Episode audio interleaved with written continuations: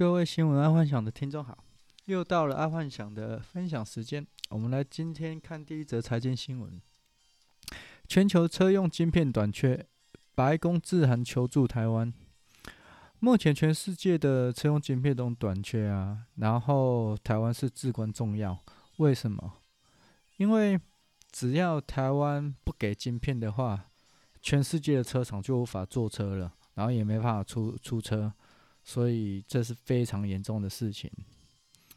但当全世界来跟台湾要车用晶片的时候，爱幻想却没有看到台湾政府在这一次这么千载难逢的机会跟全世界的政府发声，啊，真我觉得这真的很可惜，因为以通常在做生意当中啊。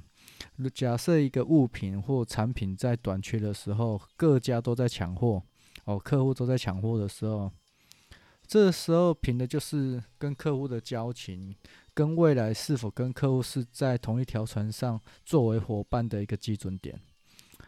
假设如果在生意上有遇到类似的情况，一定要好好把握，因为不是常常有这种机会出现，就是说。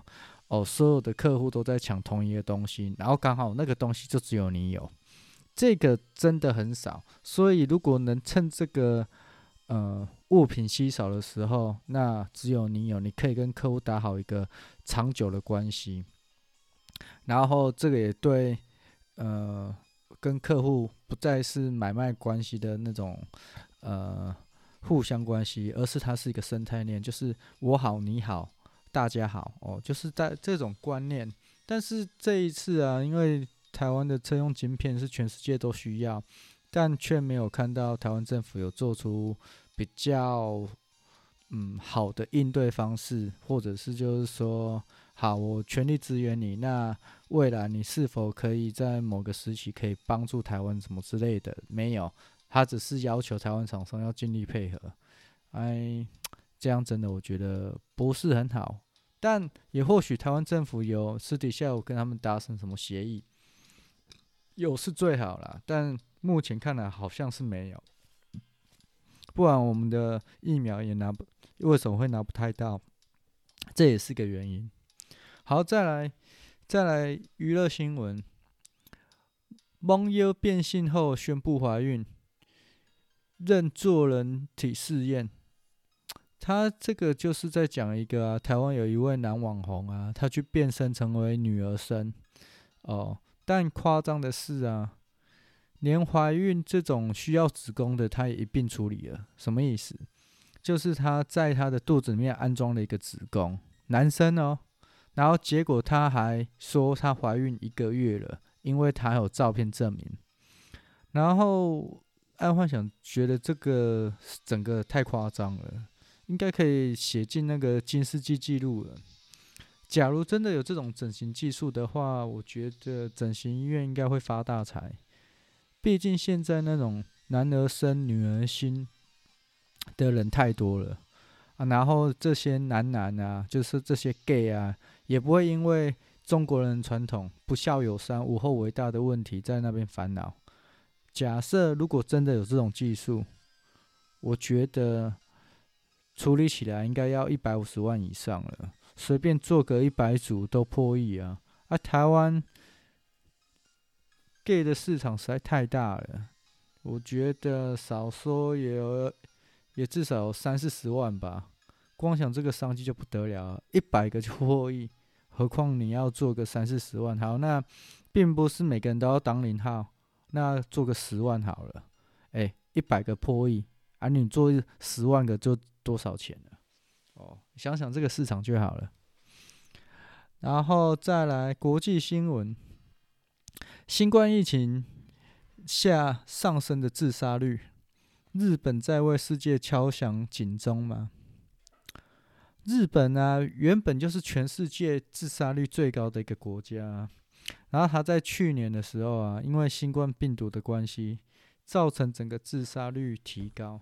尤其是女生哦，女生提高了，好像快二三十趴有。然后为什么？大概有三个点啊。因为哈，日本日本上班的男生基本上不管公司有没有加班，基本他们都会待到晚上十点十一点，就是说下班之后都会去个居酒屋才回到家。为什么？如果太早回到家就是没有录用的，所以他们都会待到晚上十点十点才会回到家。然后这个什么，因为。这样子的关系，因为他是十点十一点到家嘛，然后回去洗个澡，然后就睡觉了，所以在家跟老婆不用太需要长时间面对老公，也不会有那种长时间的那种摩擦。结果因为这次疫情的关系啊，造成双方长时间的聚在一起，就因为很多公司就宣布在家工作嘛，所以就也造成双方长时间的摩擦。然后这是第一点。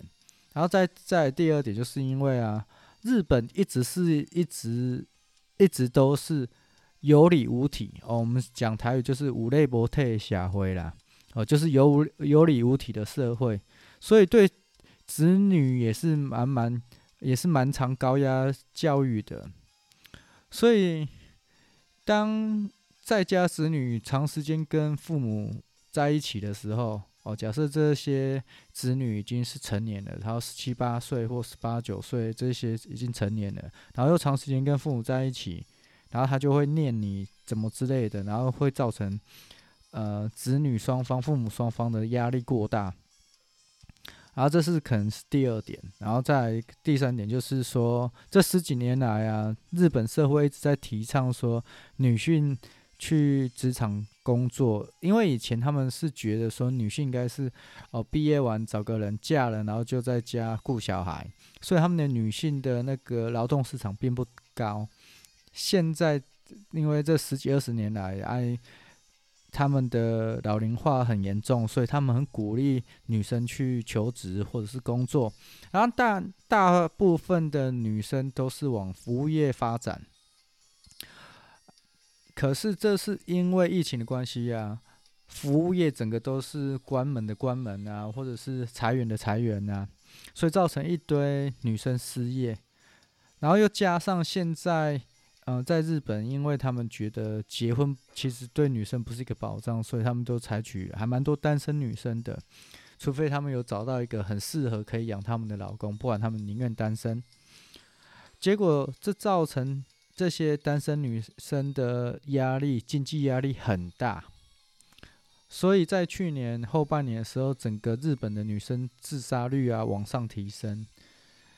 其实这个我觉得想想就就知道为什么，因为女生她们最常泄压的方式就是 shopping 嘛，跑趴嘛，然后或者是到处走嘛，然后结果现在都被禁止了，被日本政府给禁止了。然后压力大会造成怎样？精神忧郁、精精神躁郁，然后压力无处宣泄的时候，有时候一个冲动可能就跑去自杀了，大概是这个模式啊。啊，所以看样子啊，单身并不是一个最好的一个解决方式。然后。当夫妻也不是一个很好的解决方式，那最好的方式是什么？嗯，可能是当男女朋友吧，在这个状况了。这，然后再来第二个国际新闻：新冠疫苗，世界各地和你的地方疫苗接种进展到什么程度了？以目前来讲啊，全世界以色列是接种率最高的，将近快八十趴。所以新冠疫苗。病毒感染也极快的在以色列极快的下降。爱爱幻想是觉得以色列应该，以色列经济啦，应该会是全世界最快反弹的地方，然后也是最快输出嗯、科技生技的一个地方，因为毕竟它蛮多就是很特别的东西嘛。然后如果它这次它能压制住的话，那就代表它的。呃，反弹力道会更高，然后它的输出科技会更好。然后以目前呢、啊，全球疫苗的配给来讲啊，一些落后的国家有可能要等到二零二三年才有的接种。所以台湾啊，应该要趁这一波来抢国际市场。时间其实不多了啦。为什么？因为最美好的时光应该会是在今年。因为从去年后半年就开始了，然后最美好的时光应该在今年，所以明年开始啊，绝大部分的国家就或多或少开始有在注射疫苗了。到时候这些原本的落后国家又会用优势能力来跟台湾抢市场，所以要注意哦，这这个呃有在做生意的应该要去看一下哪个国家。他们的注射新冠疫苗这个东西普及率，如果你销往的国家它的普及率呃不高的话，那你还有市场；如果普及率很高的话，他们可能就会出来找替代替代工厂了。因为现在全世界的买家都不敢派 QC 出出去验货，或者是去。挑价格，或者是说去转单之类的，他们都直接给原供应商做出货的动作。可是等到他们有注射疫苗的话，他们肯定会出来。所以，呃，今年还是台湾的天年哦，所以要赶快趁这一次去抢一些单子回来做。